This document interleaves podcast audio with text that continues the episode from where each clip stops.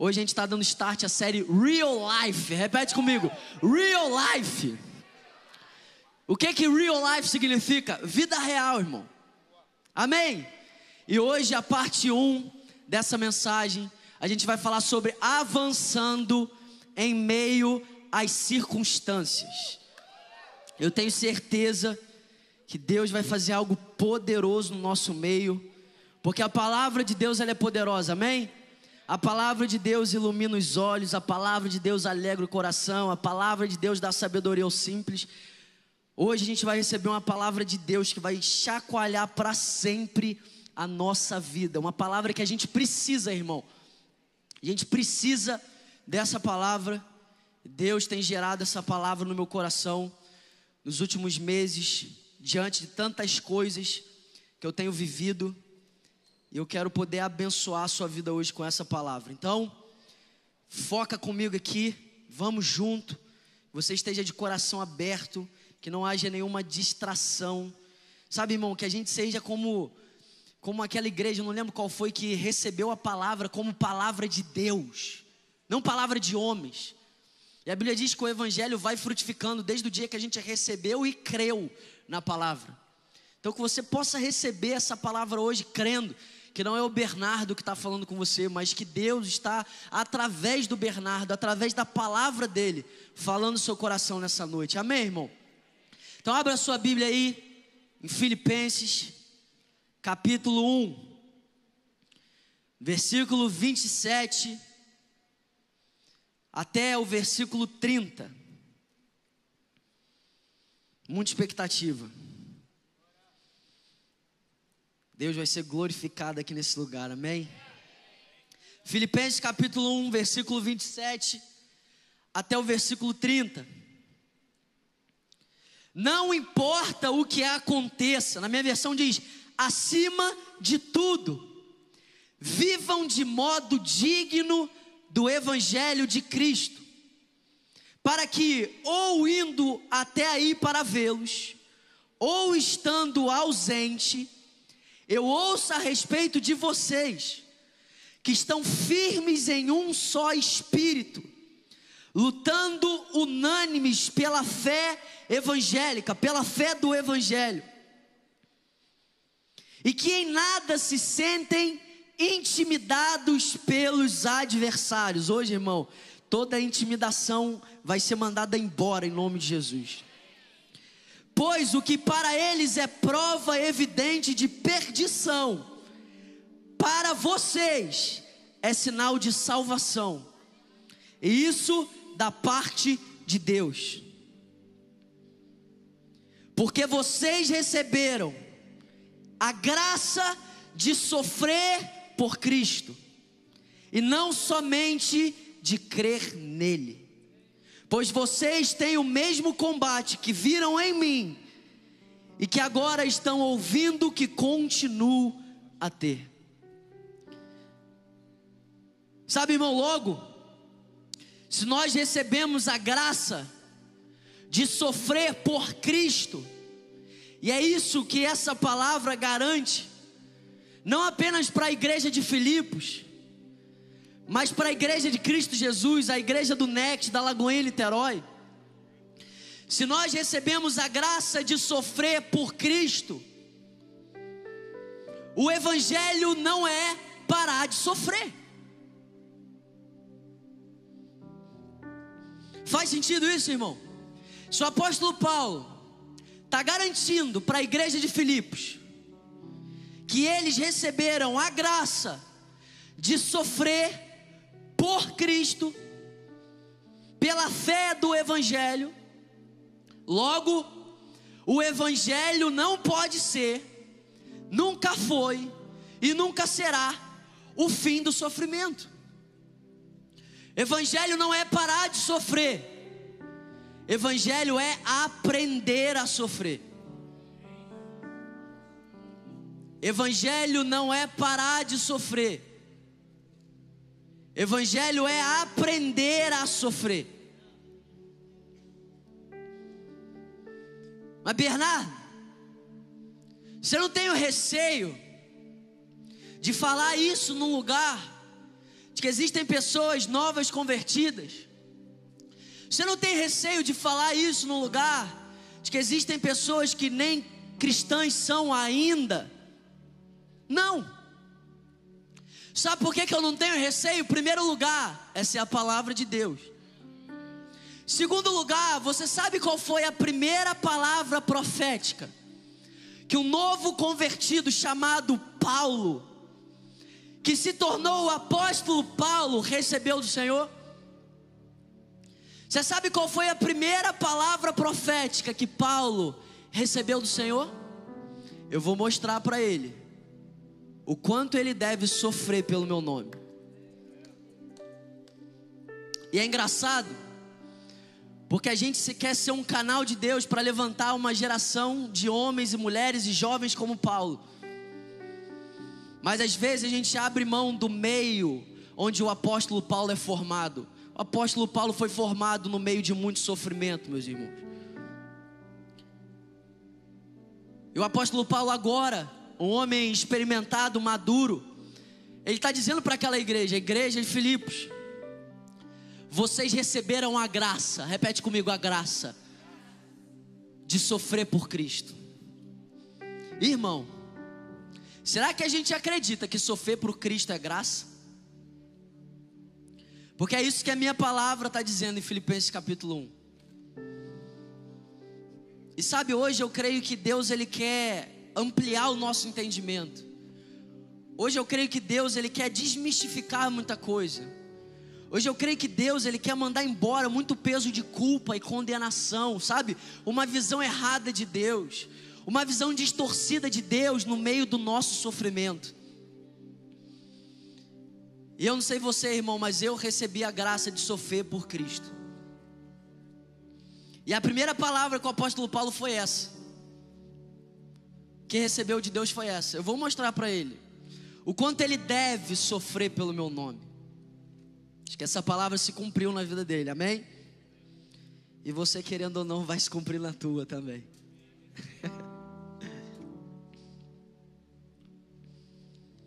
e quando nós falamos de sofrimento, existem dois pilares aqui, duas realidades, que eu quero deixar claro para você. Primeiro pilar, quando a gente vai falar sobre sofrimento, João capítulo 3, versículo 16 diz que Deus amou o mundo de tal maneira que ele deu o seu único filho, para que todo aquele que nele crê não pereça, mas tenha a vida eterna. Em algumas versões, essa palavra pereça ela é trocada pela palavra sofra. E aí você pode começar essa palavra confuso, porque existe uma passagem na Bíblia que diz que Deus amou o mundo de tal maneira que ele deu o seu único filho para que todo aquele que nele crê não sofra. Mas a mesma palavra diz em Filipenses 1, diz em vários outros capítulos, que nós recebemos a graça de sofrer. Bernardo, eu não estou entendendo, está meio confuso aqui. Jesus veio para tirar meu sofrimento, Jesus veio para deixar meu sofrimento. Depende, depende de qual sofrimento você está falando. Depende de qual tipo de sofrimento você está falando. Porque João capítulo 3, versículo 16, não é a garantia de que nós não passaremos por sofrimentos. João capítulo 3, versículo 16, é a garantia que naquela cruz nós fomos livres de um tipo de sofrimento. Qual é o tipo do sofrimento que a cruz mandou embora da minha e da sua vida? Qual é o tipo de sofrimento que a cruz mandou embora da nossa vida? O sofrimento em duvidar do amor de Deus, o sofrimento em não ter a certeza de que nós somos amados, o sofrimento de duvidar que nós somos de fato salvos. Tanto é que no versículo, no mesmo versículo, está falando sobre tenha a vida eterna. Então, João capítulo 3, versículo 16, está trazendo um panorama de salvação e perdição eterna. Então, sabe de uma coisa, meus irmãos? Para falar sobre sofrimento, eu quero deixar claro para cada um de vocês aqui nessa noite: é que a cruz é sim uma garantia de que nós não precisamos sofrer um tipo de sofrimento. Mas esse tipo de sofrimento não são circunstâncias desfavoráveis, não são ventos contrários. Não é uma vida acima de toda circunstância. Não é você, ah, não, nada vai acontecer comigo. Não é isso. João capítulo 3, versículo 16 é a garantia de que nós não precisamos ter medo de que Deus nos ama. Sabe, você não ter mais medo, ter a plena convicção de que naquela cruz, o que Jesus fez naquela cruz é suficiente para todos os seus pecados serem perdoados. Não precisamos ter medo se nós podemos entrar no trono da graça com ousadia, porque pelo sangue de Jesus nós temos um novo e vivo caminho. Nós não precisamos ter medo se existe perdão para as nossas falhas, se existe misericórdia amanhã pela manhã. Nós não precisamos ter medo se Deus se compadece de nós. Nós não precisamos ter medo se Deus nos ama de fato. Esse é o medo que foi aniquilado na cruz. Esse sofrimento foi aniquilado na cruz. O sofrimento da dúvida, o sofrimento da incredulidade.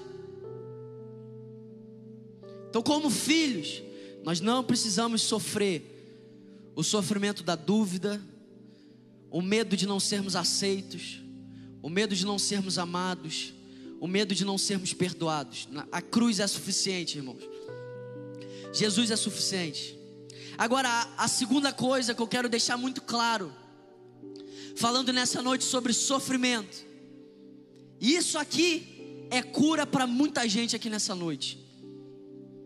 1 João capítulo 4, versículo 18. A Bíblia diz: No amor não há medo. Ao contrário, o perfeito amor expulsa o medo, porque o medo supõe castigo. Aquele que tem medo não está aperfeiçoado no amor. Sabe o que eu creio que o Espírito Santo ele quer trazer para nós aqui nessa noite? Tem alguém que sofre aqui, irmão? Três pessoas. O resto é o que? ET, é anjo. Sabe o que eu creio que o Espírito Santo quer trazer para nós nessa noite? A paz em sofrer sabendo que nós não estamos sendo castigados nem punidos por Deus no meio do nosso sofrimento. Porque o apóstolo João ele está falando assim, ó, o perfeito amor ele expulsa o medo. E aquele que tem medo, ele supõe um castigo. Por que, que supõe? Porque não é verdade. É uma suposição. E quantos de nós, irmãos, carregamos um fardo de condenação, de culpa, de vergonha no meio dos nossos sofrimentos, porque nós ainda não somos aperfeiçoados no amor. E nós olhamos para os nossos sofrimentos e a gente supõe o que? Tudo que a gente não deveria supor: castigo. Deus está me castigando. Mas se você é filho de Deus, se você nasceu de novo, o sofrimento que eu e você nós passamos na nossa vida, ele não é um sofrimento de castigo, ele não é um sofrimento de punição, ele é um sofrimento pedagógico. Nós precisamos ter a paz de continuar com uma ótica correta de Deus no meio dos dias mais difíceis da nossa vida. Nós precisamos ter a paz de no meio dos nossos sofrimentos, nos lembrar que Deus é por nós, em meio aos sofrimentos, Ele é por mim, no meio dos sofrimentos, Ele é por você, no meio dos seus sofrimentos, e se Deus é por nós, E se Deus, no meio dos nossos sofrimentos, Ele está ao nosso favor. Se Deus, no meio do vale da sombra da morte, Ele está ao nosso favor, nós não precisamos temer mal algum. Nós não precisamos temer mal algum, Porque o Senhor está comigo, o Senhor está com você, no meio dos seus sofrimentos. E se você é um crente nascido de novo, filho de Deus, guiado pelo Espírito Santo, você não precisa supor um castigo.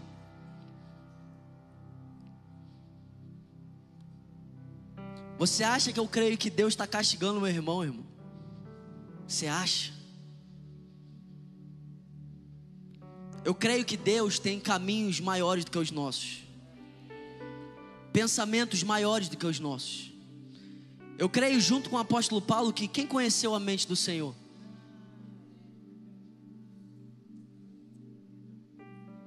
Quem conheceu a mente de um Senhor que, quando um amigo dele morre, Lázaro, ele diz: É bom que eu não esteja lá. Calma aí, Bernardo. Jesus era amigo de Lázaro, amava Lázaro. Lázaro morreu. Tá todo mundo falando que triste, ele não estava lá. Mas ele está dizendo: é bom que eu não esteja lá.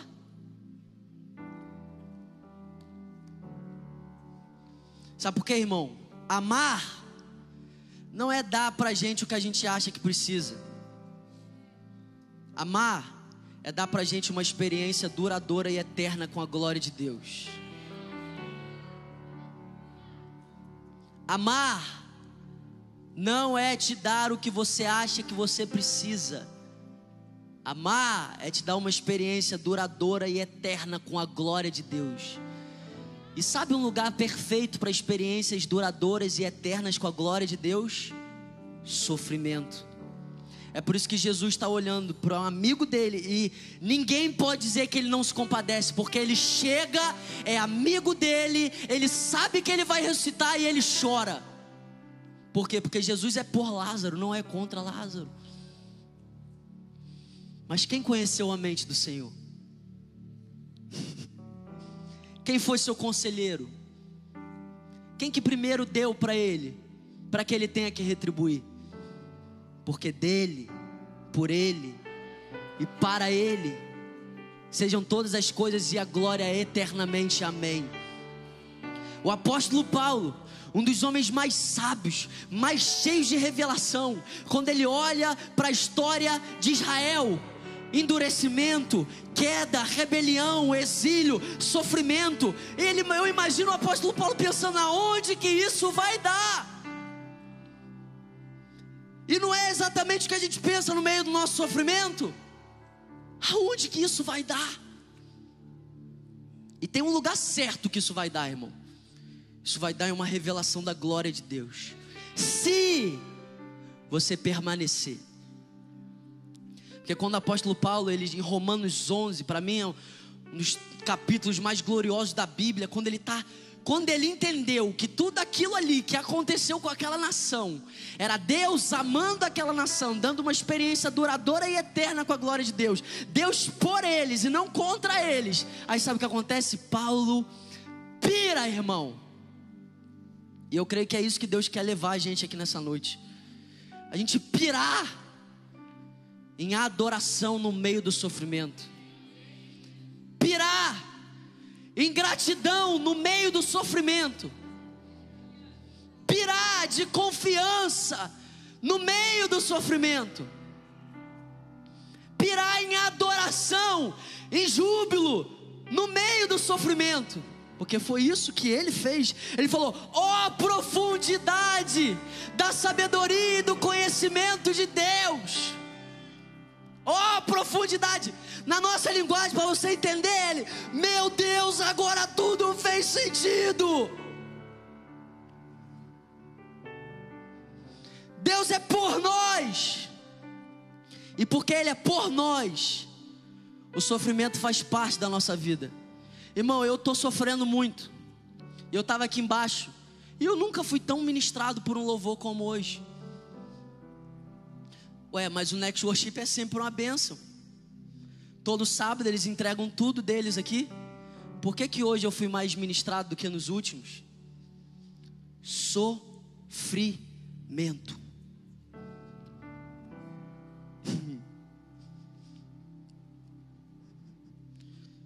Aquilo que a gente chama de problema, irmão, aquilo que a gente vê como nosso inimigo é um meio para que Deus cumpra o propósito dele na minha e na sua vida. É por isso que o apóstolo Paulo, se você não entender isso, você vai achar que ele é louco. Ele é louco mesmo, mas ele diz assim: ó, se alegrem nos meios do, no meu sofrimento, não se envergonhe das minhas cadeias, não se envergonhe dos meus sofrimentos, porque tem gente que olha, meu Deus, mas ele não é um homem de Deus? Ué, mas ele não é um discípulo? Ele não é um homem de Deus, por que, que ele passa por essas coisas? E para quebrar essa mentalidade, o apóstolo Paulo ele fala assim: ó, não se envergonhe das minhas cadeias, não se envergonhe das minhas algemas, sabe por quê, irmão? Real life, vida real, avançando em meio às circunstâncias. Evangelho não é pare de sofrer, irmão. Evangelho é aprenda a sofrer. Evangelho é confie num Deus soberano por trás do sofrimento. Confie na providência de Deus por trás do sofrimento. Só que a gente quer se livrar do sofrimento. E aí sabe qual é o problema? Se a gente se livrar do sofrimento, a gente não alcança o maior propósito é estarmos sendo transformados à semelhança de Cristo. Porque como é que você vai parecer com Cristo, um homem experimentado em dores, se você não sofre? E aí a gente lê textos que dizem que todas as coisas cooperam para o nosso bem, e a gente não entende o que é o bem, a gente acha que é bem-estar. Todas as coisas cooperam para o meu bem-estar. Não, irmão. Todas as coisas cooperam para o seu bem. E não há bem melhor do que você ser transformado de glória em glória à semelhança de Cristo Jesus. É por isso que todas as coisas cooperam para o bem daqueles que amam a Deus e que são chamados de acordo com o seu propósito. Agora abre a sua Bíblia em Filipenses capítulo 1, versículo 12. Vamos para o início do capítulo. O apóstolo Paulo para aquela igreja, ele continua dizendo: Quero que saibam, irmão, se quero que saibam é porque é importante saber. Amém? Talvez você não, ah, eu não queria, mas você precisa saber. Amém? Então o apóstolo Paulo ele começa dizendo: Eu quero que saibam, irmãos, que aquilo que me aconteceu, tem ao contrário. Por que ao contrário? Porque todo mundo acha que é um problema. Aí Paulo está diante de uma igreja que vê o sofrimento como um problema. E ele está falando assim: ó, ao contrário. Porque Paulo está diante de uma igreja que tem a tendência de querer so, é, é, não viver o sofrimento, fugir do sofrimento. Aí diz: Eu quero que vocês saibam, irmãos, que aquilo que me aconteceu tem ao contrário do que vocês imaginam ao contrário do que vocês supõem, ao contrário do que vocês pensam. Isso tem servido para o progresso do Evangelho. De maneira que toda a guarda pretoriana e todos os demais sabem que eu estou preso por causa de Cristo. E os irmãos, em sua maioria, motivados no Senhor, meu Deus do céu a minha pergunta, que eu não faço apenas para você, não, faço para mim. Qual é o método que a gente está querendo motivar as pessoas? Será que a gente está querendo motivar as pessoas, trazendo para elas uma perspectiva de uma vida real? Será que a gente está querendo motivar os nossos amigos que estão lá fora para vir para Jesus, que aí tudo vai dar certo na vida deles? Qual é o método que nós temos estimulado e motivado as pessoas? Porque o apóstolo Paulo, ele está falando que o sofrimento dele era uma fonte de estímulo para as pessoas. Estimulados no Senhor, por meio do que? Da minha vida fácil, por meio da minha conta bancária, por meio da minha vida tranquila, por meio de tudo dando certo. Não estimulados no Senhor por meio das minhas algemas. Agora, em sua maioria, porque infelizmente tem uma minoria que não está disposta. E estar disposto a sofrer por Cristo é um milagre. Você não pode escolher isso. Você não pode. Isso é um milagre, irmão. Para você ouvir uma palavra dessa e você entregar sua vida para Jesus, é um milagre. Assim como qualquer outra palavra. Salvação é um milagre, é uma intervenção divina. Deus dá uma porção de fé a cada pessoa.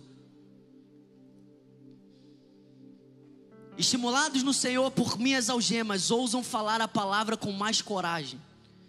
Sabe, irmão, eu não me envergonho do sofrimento que eu estou passando. Eu não quero esconder o sofrimento que eu estou passando.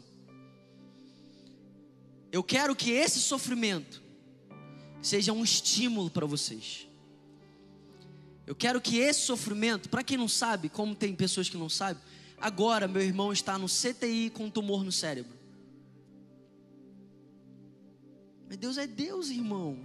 Meu Deus do céu.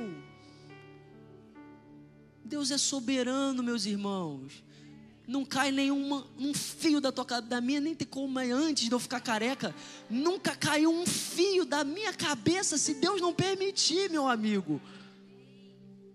Ou você acha mesmo que o diabo manda em tudo? Ou você acha mesmo que o nome do diabo está acima do de Deus? Ou você acha mesmo que o diabo que tem a última palavra? Ou você acha mesmo que é, o, que é Deus que obedece o diabo? Deus é soberano, meu irmão. E todas as coisas são todas as coisas. Estão cooperando para o meu bem e para o bem do Caio. Vocês vão ver. Mas eu não quero que vocês esperem o Caio subir aqui, ainda mais parecido com Jesus. Eu quero que você acredite hoje. Eu quero que você acredite agora que todas as coisas estão cooperando para que a gente se pareça mais com Jesus. Todas as coisas estão cooperando para a gente morrer um pouco mais. Todas as coisas estão cooperando para a gente morrer mais para nós mesmos, morrer mais para essa vida, morrer mais para essa terra, morrer mais para as coisas dessa era. Todas as coisas são todas as coisas. E que todas as pessoas olhando para o Caio sejam estimuladas no Senhor por quê? Ai meu Deus, não sei se você está pronto para ouvir isso não. Por causa de Cristo. Não é por causa do diabo, não. Vamos continuar a mensagem, que isso é papo para parte 2 da série. Que eu vou, vou dar o spoiler do que, que eu vou falar. Vou falar sobre a soberania de Deus na vida de José. Para você pensar duas vezes antes de querer uma palavra profética.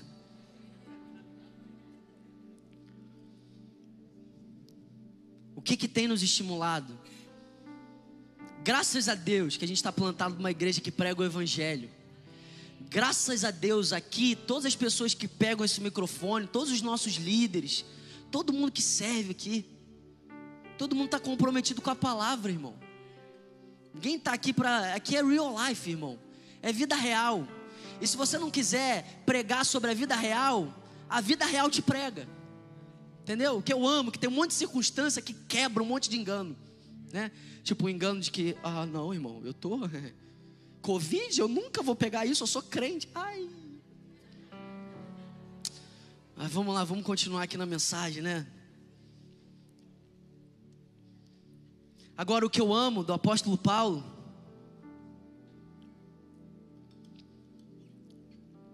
é que ele deixa claro, no versículo 20, vai para o versículo 20 aí.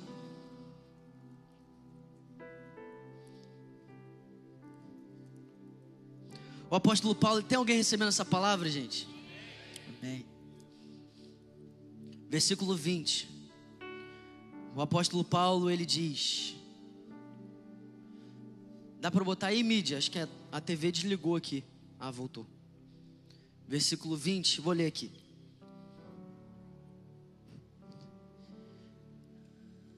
Não, não.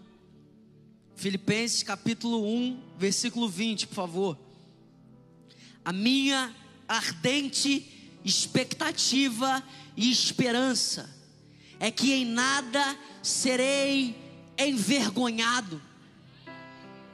Sabe qual é a loucura? A loucura é que o apóstolo Paulo não considerava os seus sofrimentos uma vergonha. O apóstolo Paulo não considerava as suas privações uma vergonha. O apóstolo Paulo não considerava as coisas que davam errado na vida dele como uma vergonha. O apóstolo Paulo não considerava as coisas que aconteciam que ele não estava esperando na vida dele como uma vergonha. O apóstolo Paulo considerava uma vergonha a possibilidade de que por um segundo, um minuto, uma hora na vida dele, Cristo não fosse engrandecido. O que é que nós consideramos como uma vergonha? Porque tudo aquilo, lembra que a gente começou no final do capítulo, dizendo que aquilo que para o mundo é perdição, se para o mundo é perdição, não são coisas legais, irmão. O que a Bíblia está falando é o seguinte: tem um homem de Deus, cheio de autoridade, cheio de unção, preso, sofrendo. Para o mundo, isso é um sinal de quê? Perdição. Porque o mundo acha que a autoridade é você não sofrer, ser amado é você não sofrer, sabe? Mas o que o texto diz é que para aquilo que o mundo diz que é perdição para nós, é sinal de salvação. Salvação. Então o apóstolo Paulo, ele não considerava o sofrimento como uma vergonha.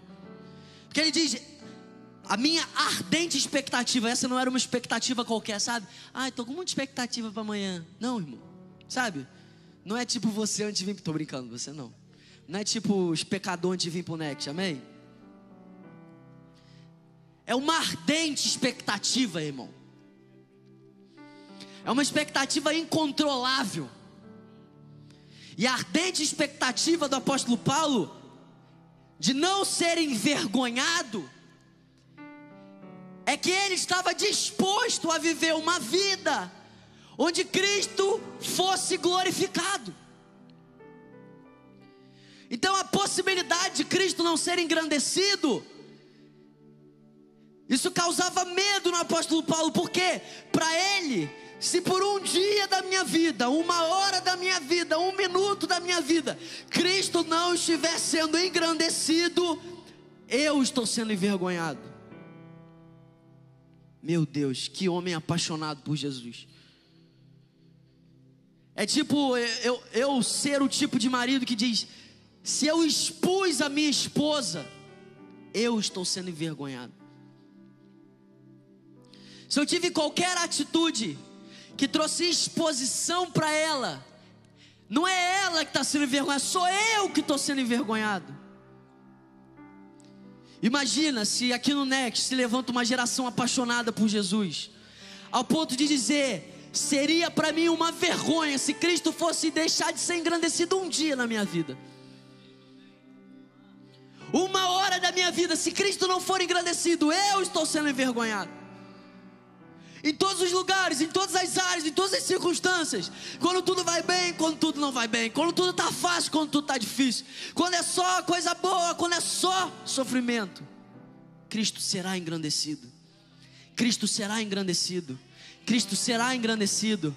Cristo será engrandecido. Quando o dia mal chegar, Cristo será engrandecido porque vai ter um jovem andando acima das circunstâncias, vai ter um jovem testemunhando para que todos possam ver. Não é o sofrimento que dita a vida dele, não é o sofrimento que dita a adoração dele, não é o sofrimento que dita o posicionamento dele, não é o sofrimento que faz ele deixar de amar o Senhor, de confiar no Senhor. No dia mal, que Cristo seja engrandecido. No sofrimento, que Cristo seja engrandecido. Que quando para todo mundo for um sinal de vergonha, que Cristo seja engrandecido na minha e na sua vida.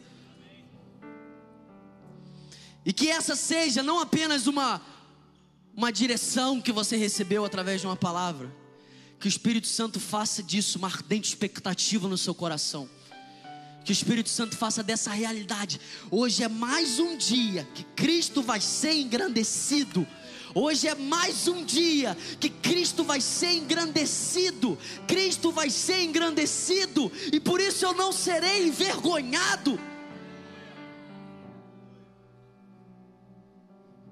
Quem que disse isso para Paulo?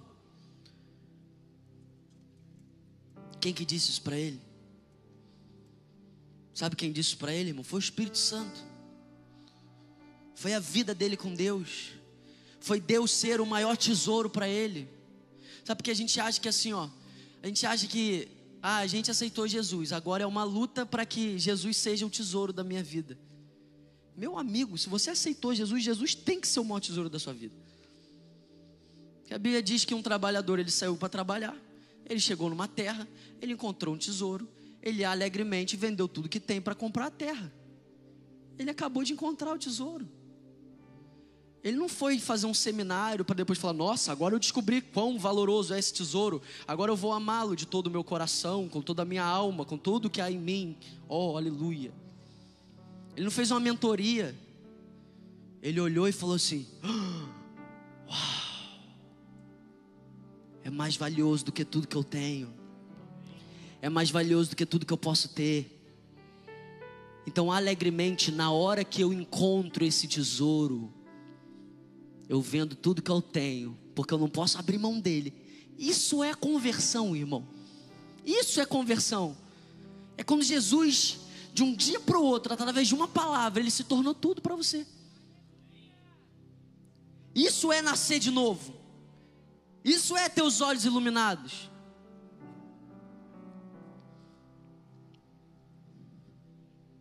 Isso não é o alvo do fim da nossa vida. Essa é a realidade que a gente precisa andar hoje. Hoje. Porque todos nós temos um tesouro. Todos nós. A Bíblia não diz, se você tiver um tesouro, ali vai estar o seu coração. A Bíblia diz, aonde? Por quê? Porque todo mundo tem. Todo ser humano tem um tesouro. Então, se Cristo for o teu tesouro, ali estará o seu coração. Agora, versículo 21. Bernardo, como que eu, um jovem, falho, como que eu, um jovem imperfeito, como que eu, um jovem cheio de fraquezas, limitações, como que eu posso viver esse padrão? Não, Bernardo, é impossível para mim viver uma vida onde todos os dias Cristo é engrandecido. Isso é uma mentira, irmão. Sabe quem está falando isso para você? É o diabo. Porque o apóstolo Paulo, se o apóstolo Paulo vive essa realidade, você pode viver, irmão. Esse homem era um maluco, perseguidor da igreja. Esse cara, quando ele teve um encontro com Jesus, ele ouviu de Jesus: Paulo, Saulo, por que, que você me persegue? Homem sanguinário, ele estava indo matar os cristãos, e no meio dessa viagem ele foi encontrado por Jesus. Se esse cara agora, ele está dizendo que ele vive uma vida onde Cristo será engrandecido, eu e você podemos viver essa realidade. Nós não temos desculpas, irmão. A nossa fraqueza não é uma desculpa, porque o poder do Senhor se aperfeiçoa na nossa fraqueza. E no momento que nós somos fracos, é aí que nós estamos fortes. As nossas limitações, elas não são uma desculpa. Eu amo que o Jonas Madureira ele diz, eu não lembro se é limitações da palavra que ele usa, não fraqueza, ele fala assim, ó, seja bem-vinda minha fraqueza, você me leva aos pés da cruz. Seja bem-vindo sofrimento, você me leva aos pés da cruz. Seja bem-vindo dia mal, você me lembra que eu preciso de Deus todos os dias da minha vida. Recebe. Agora, como, Bernardo? Como que Cristo pode ser engrandecido? Só existe uma maneira, irmão, de viver uma vida onde Jesus é engrandecido todos os dias. E no versículo 21, isso fica claro. O apóstolo Paulo ele diz: Porque para mim o viver é Cristo e o morrer é lucro. Porque para mim, o viver é Cristo. Sabe, irmão, eu quero fazer parte de uma geração. Que se for para resumir a vida em uma palavra, vai resumir Cristo. Eu quero fazer parte de uma geração. Se for para resumir a morte em uma palavra, vai resumir em lucro. Só existe uma maneira de Cristo ser engrandecido todos os dias da sua vida. E essa maneira é se Cristo for a sua vida, não um dia da sua semana, não uma parte da sua vida, não uma parte do seu dia onde você se tranca num quarto. Só existe uma maneira de Cristo ser engrandecido todos os dias da sua vida, é se sua vida for Cristo. Agora, você realmente acha que esse cara alcançou isso por ele mesmo? Você acha que essa vida é fruto de esforço? Você acha que essa vida é fruto de mérito próprio? Irmão, isso é um milagre. Isso é uma providência, isso é uma intervenção divina. Isso é uma realidade de uma nova criação. Isso é uma realidade de um homem que morreu e nasceu de novo. Essa é a realidade de um homem que recebeu um novo coração. Essa é a realidade de um homem que foi encontrado pelo favor e pela graça. Essa é a realidade de um homem que aprendeu que ele deveria sofrer pelo nome de Jesus. Essa é a realidade de um homem que entendeu que sofrer por causa de Cristo é graça. Isso não é fruto dele. Isso é fruto do Espírito Santo nele. Frutos do Espírito. É por isso que nós precisamos ser cheios do Espírito Santo. Para que a gente possa viver essa realidade. Isso não é fruto desse homem. Por mais que a gente deva ser intencional, por mais que nós a gente precisa se posicionar, é óbvio, a gente precisa buscar, bater na porta que ela vai se abrir, clamar, isso tudo. Amém. Mas essa não é uma vida que um homem pode produzir. Essa é a vida que Deus tem para nós. Essa é a vida que Jesus conquistou naquela cruz para nós. Essa é a tal vida em abundância. O problema é que a gente ouve vida em abundância, a gente só pensa em dinheiro.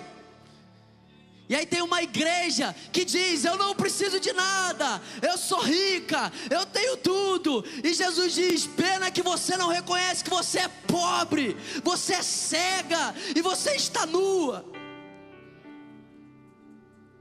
O problema é que a gente acha que vida em abundância é ausência de sofrimento, vida em abundância é uma vida sem problema nenhum, sem conta para pagar, uma vida sem necessidade de um milagre, uma vida sem necessidade de uma intervenção divina. Mas a vida em abundância, irmão, é você precisar de um milagre. A vida em abundância é você precisar de uma intervenção, senão já era. Essa é a vida em abundância, uma vida dependente do Senhor, uma vida aos pés de Jesus, uma vida que depende dele. Senhor, se você não fizer, não há esperança.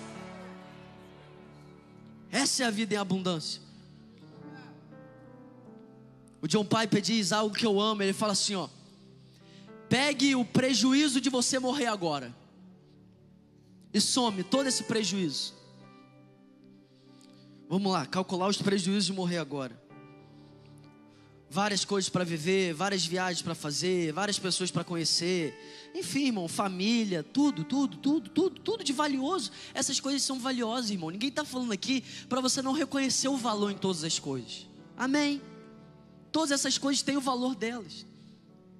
Agora, se você somar todos esses valores, todos, todos, todos, soma tudo, tudo, tudo soma um do lado do outro.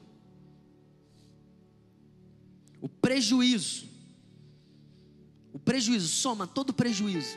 As pessoas que eu vou deixar, tudo, tudo, tudo, tudo. Bota um igual no final. Sabe o que, que vai estar escrito? Lucro. É loucura, né? Até que não tem glória a Deus.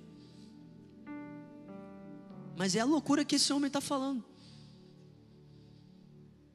A morte para ele é lucro.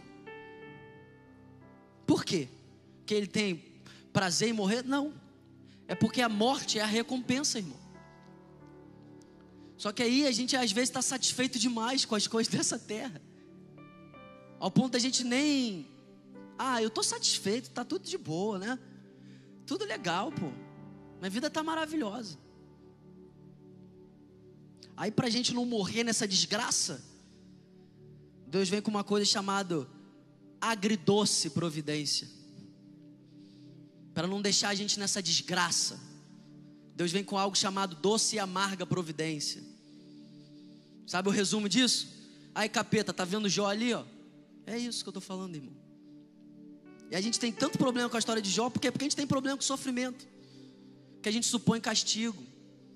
Que a gente não entende a pedagogia, a gente não entende que ele serve o propósito.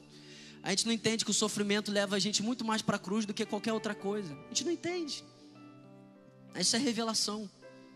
Só Deus pode fazer isso por nós. E o apóstolo Paulo ainda fala: infinitamente melhor.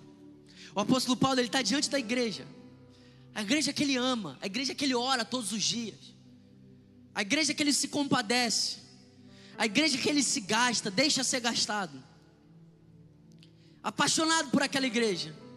Mas quando ele coloca aquela igreja em comparação com a recompensa que é ter Cristo, na plenitude, na totalidade, sabe? Eu imagino o apóstolo Paulo falando assim: Eu vou fechar meu olho, quando eu abrir, eu vou estar diante de Jesus. Aí, irmão, eles assim, ó, é infinitamente melhor.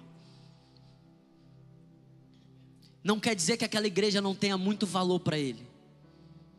Não quer dizer que ele não ame de todo o coração aquelas pessoas, mas ele ama mais Jesus.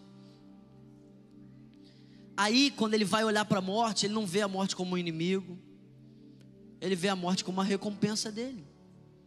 Mas quem que vê a morte como uma recompensa? Quem a vida é Cristo. Peregrinos. Lembra quem estava lá no Summer Camp? Peregrinos, irmãos. Todos nós estamos buscando uma pátria celestial. Aquela cujo arquiteto e construtor é o próprio Deus. A nossa recompensa não está aqui, não está na América, não está nos Estados Unidos, não está em Dubai, não está nas Maldivas. Meu Deus, é forte. Não está. Peregrinos. É saber que o sofrimento pode te levar para a morte.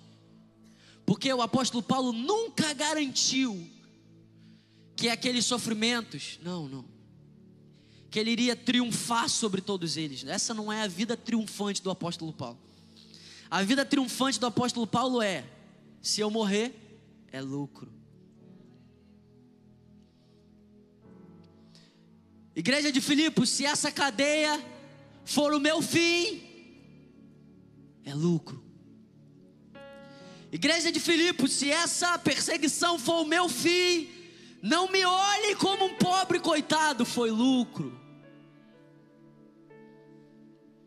Igreja de Filipos, se essa circunstância for o meu fim, next. Se esse sofrimento for o meu fim, não me olhe como um pobre coitado. Foi lucro. Foi lucro.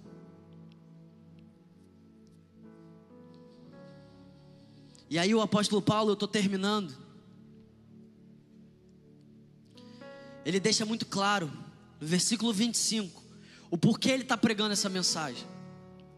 E não apenas o porquê ele está pregando essa mensagem, mas ele deixa claro o propósito do ministério dele.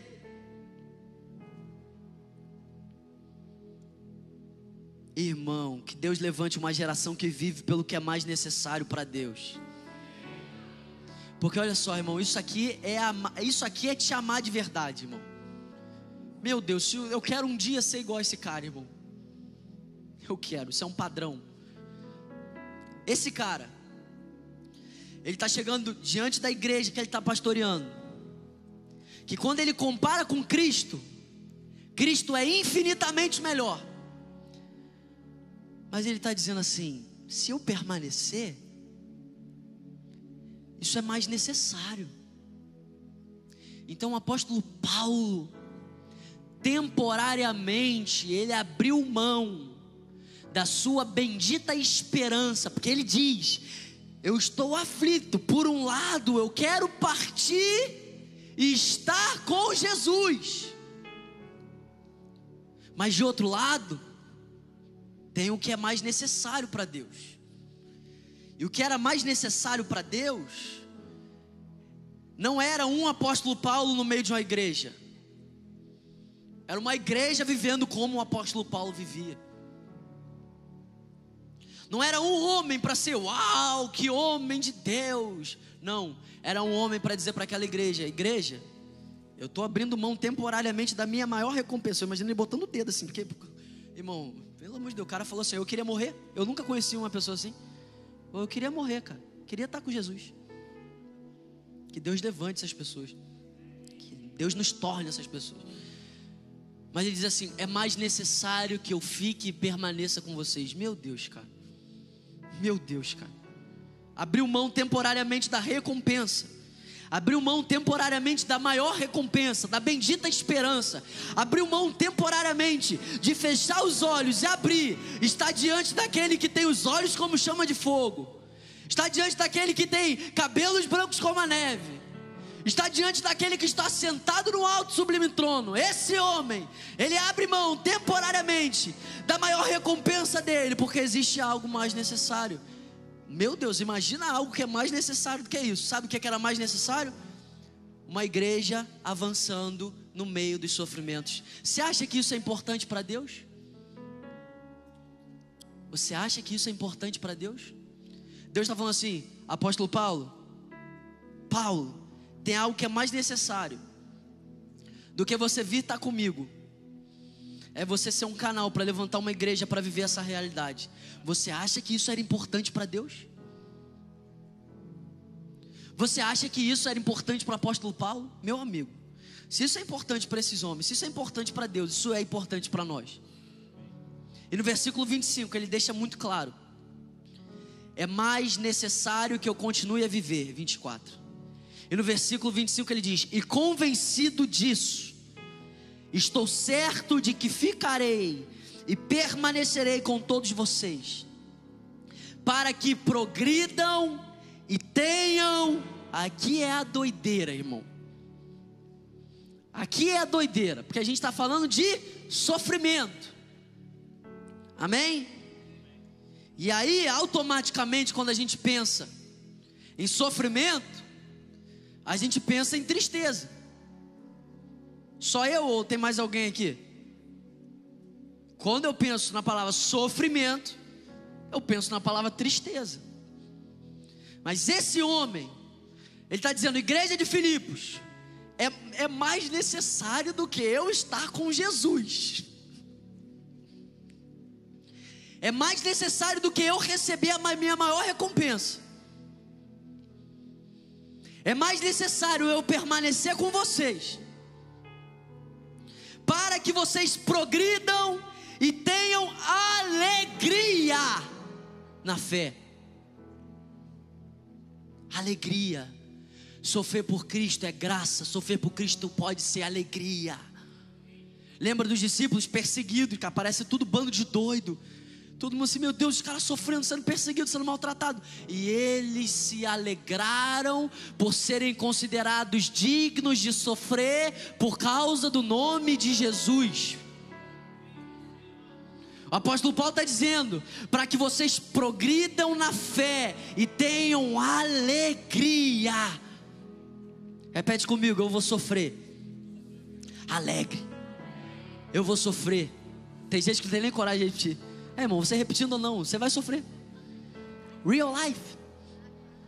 Eu vou sofrer com alegria, porque eu vou sofrer por causa de Cristo. Pronto, final. para que vocês para que vocês progridam e tenham alegria na fé Desse modo, é desse modo, não tem outro modo, desse modo, desse modo. Sempre que você vê um desse modo, um para, bota em um círculo na Bíblia. É desse modo. Não, mas eu pensei em outro modo. Não tem, é desse. Não, mas eu tive uma nova ideia. Não, não teve. É desse modo. Desse modo, vocês terão mais motivo para se gloriarem em Cristo Jesus por minha causa. Desse modo, irmão. abraçando o sofrimento, entendendo que Deus está trabalhando por meio de todas as coisas, entendendo que o bem é ser parecido com Jesus.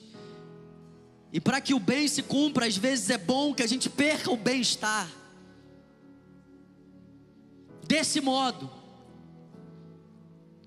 abraçando a vida real, porque é muito, meu irmão, na vida você vai escolher, ou, vai so, ou você vai sofrer por causa de Cristo, ou você vai sofrer a perdição eterna.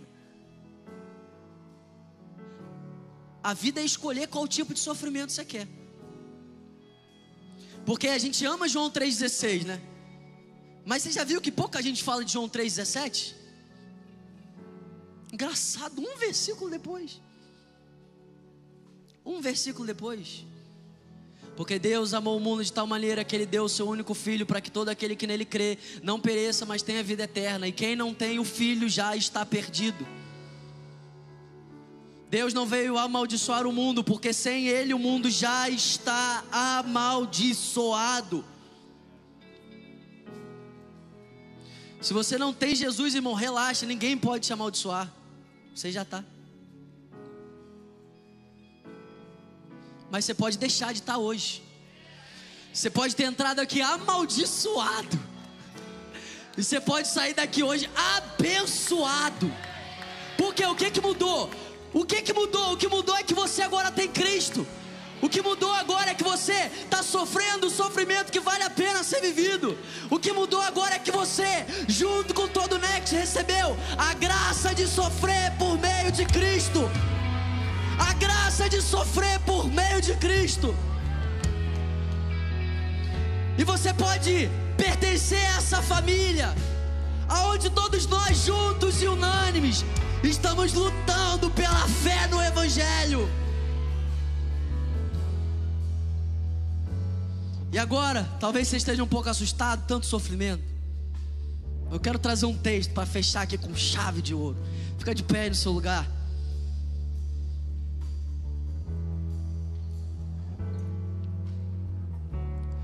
Hoje à noite você receber a graça de sofrer por causa de Cristo.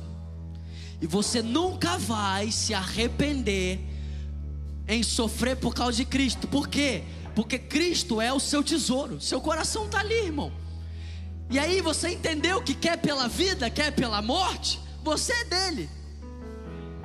Você entendeu que se você morrer hoje com Cristo, essa é a tua promoção, não é a tua derrota. E aí, irmão, você pode Viver uma vida que engrandece o Senhor todos os dias. Como é que é o nome daquela, daquela, daquele avivamento que teve que os caras se venderam como escravo? É. Moráveis. Aí você pode entrar na loucura que uma tri, que um, um povo que não parava de brigar um com o outro por causa de teologia. Ah, você pensa isso, você pensa isso. Mas um dia, um homem fez uma reunião de oração, o Espírito Santo caiu, e aí esses homens entenderam uma coisa: sabe o que, é que os morais entenderam? O cordeiro venceu. E se ele venceu, a gente venceu também. E aí, sabe o que, que essa loucura levou esses homens a fazer? Ah, meu amigo, esses caras entenderam essa palavra.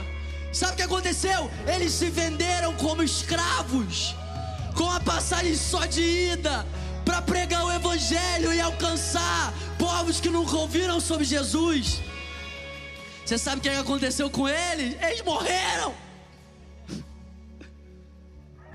Mas eles morreram sofrendo por causa de Cristo. Eles morreram com a graça de sofrer por causa de Cristo. Eles morreram e foram promovidos, eles receberam a recompensa eterna que é o próprio Jesus. E para terminar, Romanos capítulo 8, versículo 15 diz: Porque vocês não receberam o espírito de escravidão para viverem outra vez atemorizados, mas receberam o espírito de adoção, por meio do qual clamamos: Abba, Pai. Espírito confirma ao nosso espírito que nós somos filhos de Deus. E se somos filhos, somos também herdeiros, Se somos herdeiros, somos co-herdeiros com Cristo.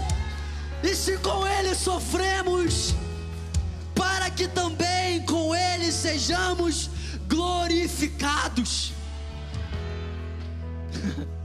Olha essa loucura, irmão. Se com Ele sofremos, nós sofremos para que também com Ele sejamos glorificados.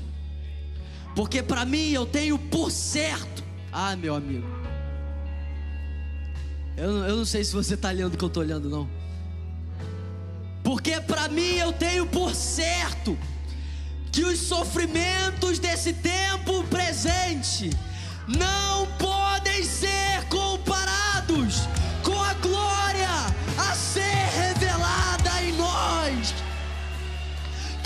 mim eu tenho como certo que os sofrimentos desse tempo presente, todos eles, todos eles, todos eles, não podem ser comparados com a glória que há de ser revelada em nós. Não podem ser comparados. Meu Deus, não podem ser comparados. Mas para viver essa realidade, você precisa receber o Espírito que clama Abba Pai. Porque só existe uma maneira de você crer nisso aqui, irmão. É se você receber o Espírito que te dá a garantia que você tem um Pai. É se você receber um Espírito que faz nova hoje todas as coisas na sua vida. É se você receber um Espírito hoje que, através de Jesus, perdoa os seus pecados, apaga o seu passado, te dá um novo coração, uma nova vida é você receber um espírito de adoção, ou seja, você não é órfão. E aí, quando você recebe esse espírito, você entende realidades. Eu sou filho, eu sou herdeiro, eu sou co-herdeiro, ou seja, Ele é tudo. E se Ele é tudo, os sofrimentos dessa vida não se comparam com a glória que vai ser revelada em nós. Sabe por quê, irmão? Porque em breve, muito em breve, os céus vão se abrir e toda a terra se encherá da glória de Deus. Toda a terra se encherá da glória de Deus na face de Cristo Jesus. Mas o convite de Deus para nós nessa noite é: não espere esse dia para se gloriar no Senhor. Não espere esse dia para você ter o Senhor como seu tesouro. O apóstolo Paulo diz em Romanos 5: não que nós tenhamos domínio sobre a sua fé, mas para que vocês tenham gozo e alegria no Senhor. Esse é o resumo do ministério desse homem.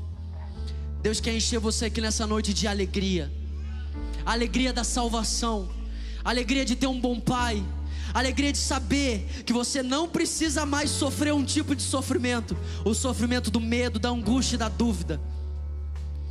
Será que você pode levantar as suas mãos? Enquanto nós adoramos a Jesus através dessa canção, eu oro para que o Espírito Santo caia sobre a sua vida. O Espírito Santo é aquele que te convence do pecado, o pecado de estar separado de Deus. O Espírito Santo hoje que te encontra, o Espírito Santo hoje que traz a revelação de que existe salvação para a sua vida. O Espírito Santo hoje que te convence que sofrer por Cristo é graça,